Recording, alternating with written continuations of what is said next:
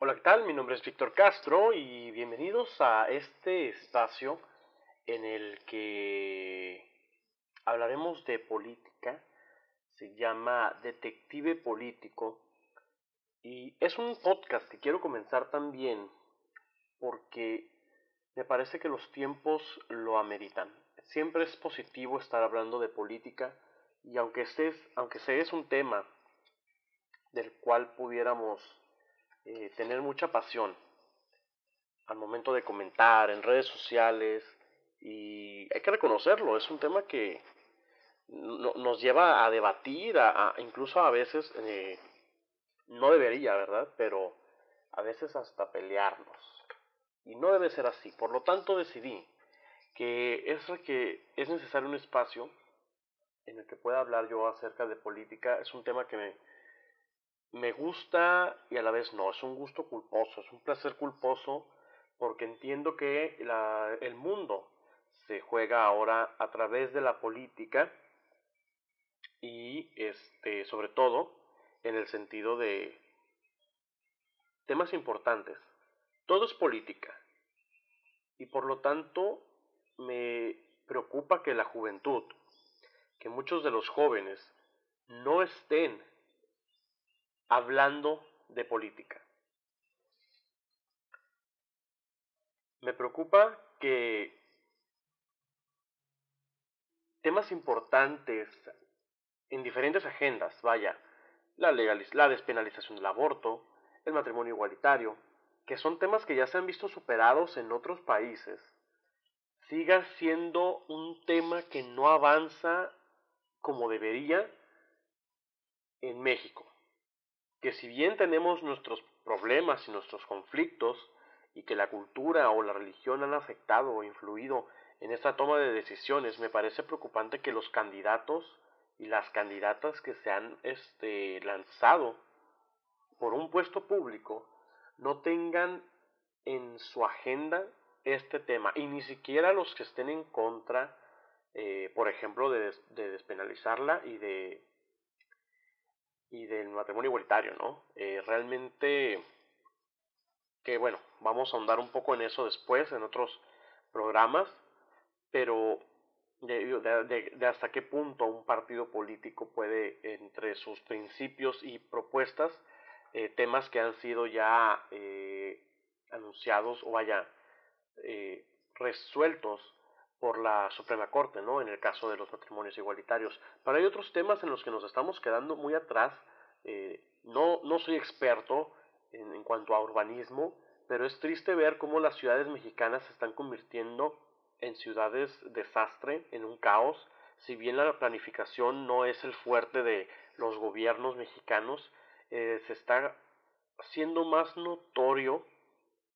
Por ejemplo, Tijuana. Veamos Tijuana cada vez llegan más personas eh, y no vamos a culpar a, la migración, no vamos a caer en, culpar a la migración y a los migrantes, porque realmente es el gobierno el que debe de estar preparado para esto, es el gobierno el que debe de tener controlado de, ciertos, de cierta forma eh, los procesos migratorios. Si, por ejemplo, en el caso de la ciudad, nuestra ciudad, sabemos que es fronteriza, sabemos, digo, es lógico, ¿no? Tiene décadas eh, siendo esa su principal característica eh, desde su fundación.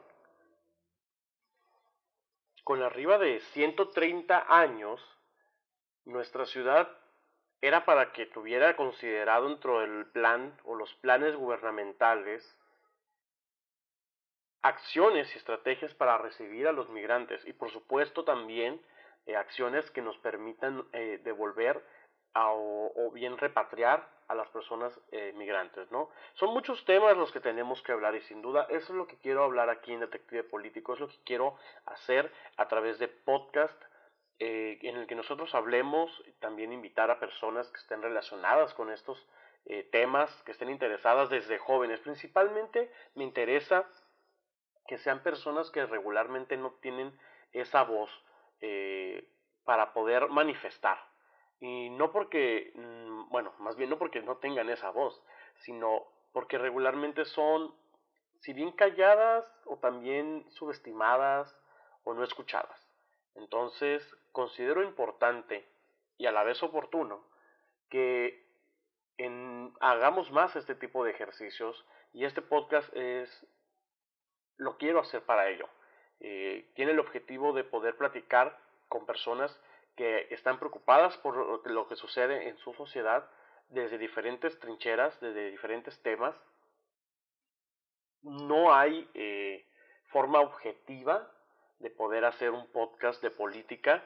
Claramente todos tenemos una eh, preferencia partidista eh, o bien una preferencia política, una ideología política, pero tampoco estarlo callando. Esas elecciones, algo que me motivó hacer fue de que, bien, eh, de que el voto tiene que ser libre, pero también no estoy de acuerdo en que sea secreto. Digo, claro, todo el mundo tiene derecho a manifestar por quién o por quién no votó. Sin embargo, eso de callar el por quién se votó como si fuera un secreto de confesión, eh, me parece que no aporta tanto como el decir, ¿sabes qué? Voté por tal y cual candidato y que otra persona diga, yo voté por este y este candidato o candidata y que se genere un debate. En lugar, en lugar de esta polarización que se ha venido dando y no solo estos años. Sí es fácil culpar a Andrés Manuel, este, pero no, no, si nos vamos, si nos remontamos a, a la historia y leemos un poco, esta polarización no tiene poco tiempo, ya tiene bastantes décadas, este, desde la era del PRI,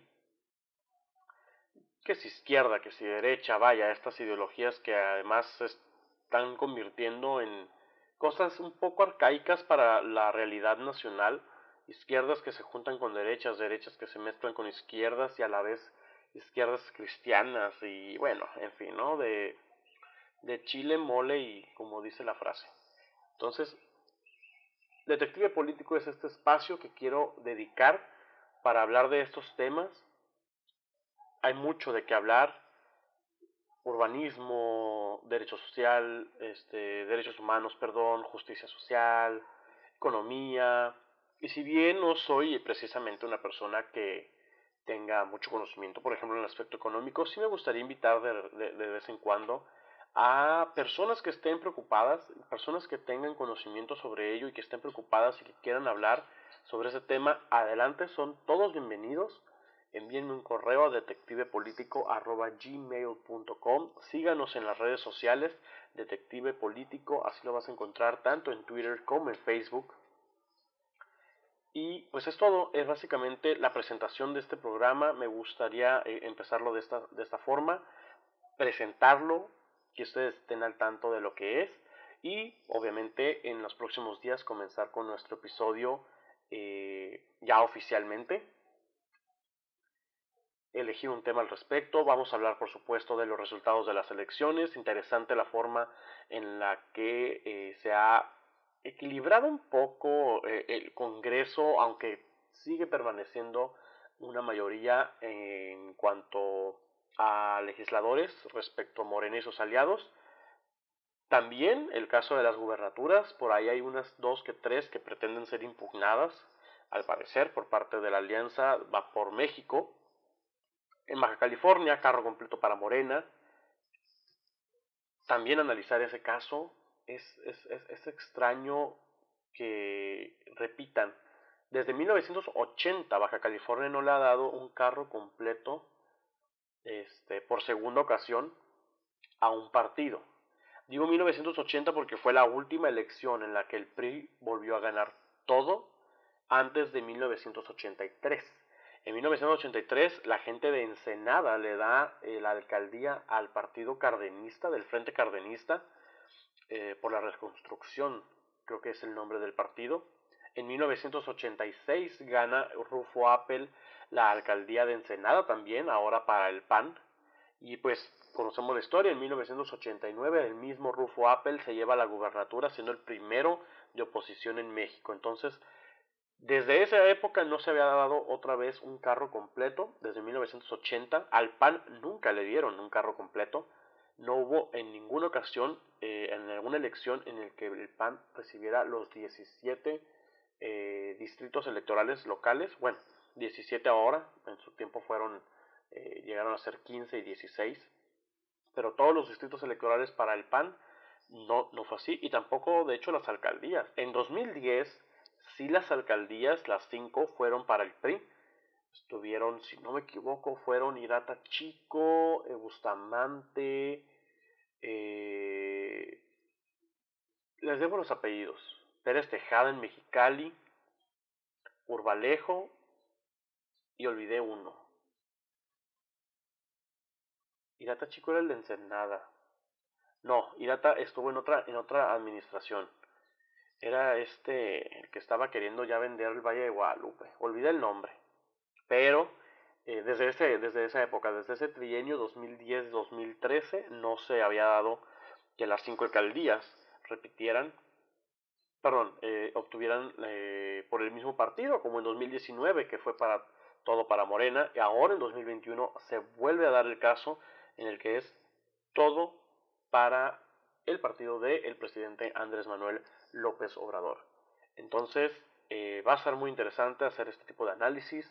Vamos a ver qué está pasando. Baja California se está haciendo menos democrática. El abstencionismo está ganando. De hecho, el abstencionismo eh, disminuyó muy poco.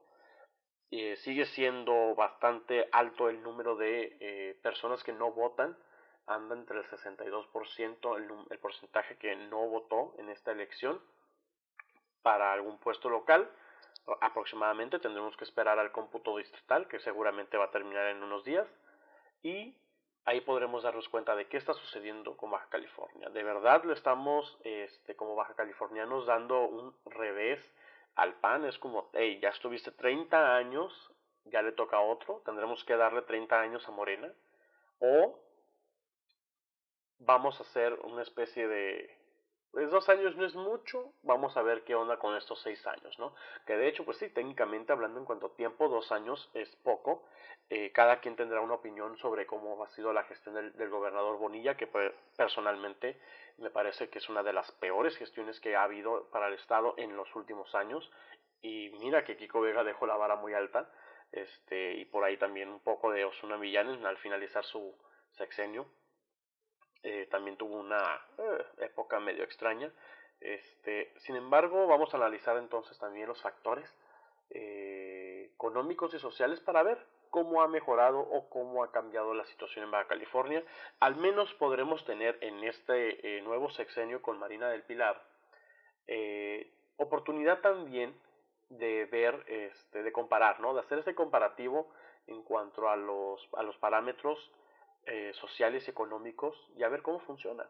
Entiendo el punto de muchas personas, posiblemente ese fue uno de los principales argumentos por el cual se renueva. Me preocupa de todas formas que le den un carro completo a un partido. Eh, creo que el poder, el poder se debe de equilibrar en todo sentido. ¿Por qué? Porque también apoyas e impulsas el pluralismo, tanto ideológico como político. Así que vamos a estar al pendiente de qué es lo que sucede. Vamos a, por ahí hay algunos casos de eh, candidatos y personas militantes de ciertos partidos que aseguran que ha habido muchas irregularidades, que si bien sí Morena obviamente va a ganar, no hay impugnación ahí. Hay algunos partidos que están diciendo que han tenido menos votos y posiblemente cambie el panorama de en cuanto al PREP al cómputo distrital, posiblemente el PBC mantenga su registro, estaremos al pendiente de eso por lo que he visto ahorita que se está dando el cómputo a nivel en las elecciones federales, este, sí hay más eh, votos de los que el PREP había registrado para casi todos los partidos. Eh, creo que excepto por eh, Fuerza por México, creo que hasta el momento van menos votos de lo que el PREP había arrojado. Entonces va a ser interesante ahí analizar las cosas. Vamos a ver cómo va a quedar integrada la Cámara de Diputados para la próxima legislatura, que de hecho comienza ya en septiembre. Estamos a menos de tres eh, a menos de tres meses de que comience la próxima legislatura. Así que mucho gusto, bienvenidos a este espacio de Detective Político. Espero eh, les guste eh, este formato, lo puedan compartir, lo puedan también obviamente escuchar, que puedan enviarme correos, que en redes sociales participen. Y si alguien tiene algún tema del cual quisiéramos hablar o bien quiere participar, están totalmente invitados. Y nos ponemos de acuerdo para ver cómo le hacemos, pero para platicar sobre ellos, si hay algún personaje del cual quisieran eh, hablar, pues también podremos hacerlo. Mi nombre, Víctor Castro. Esto es Detective Político. Síguenos en nuestras redes sociales. Detective Político MX está en Twitter, si no me equivoco, y también en Facebook. Y el correo electrónico detectivepolitico.gmail.com. Nos escuchamos en la próxima.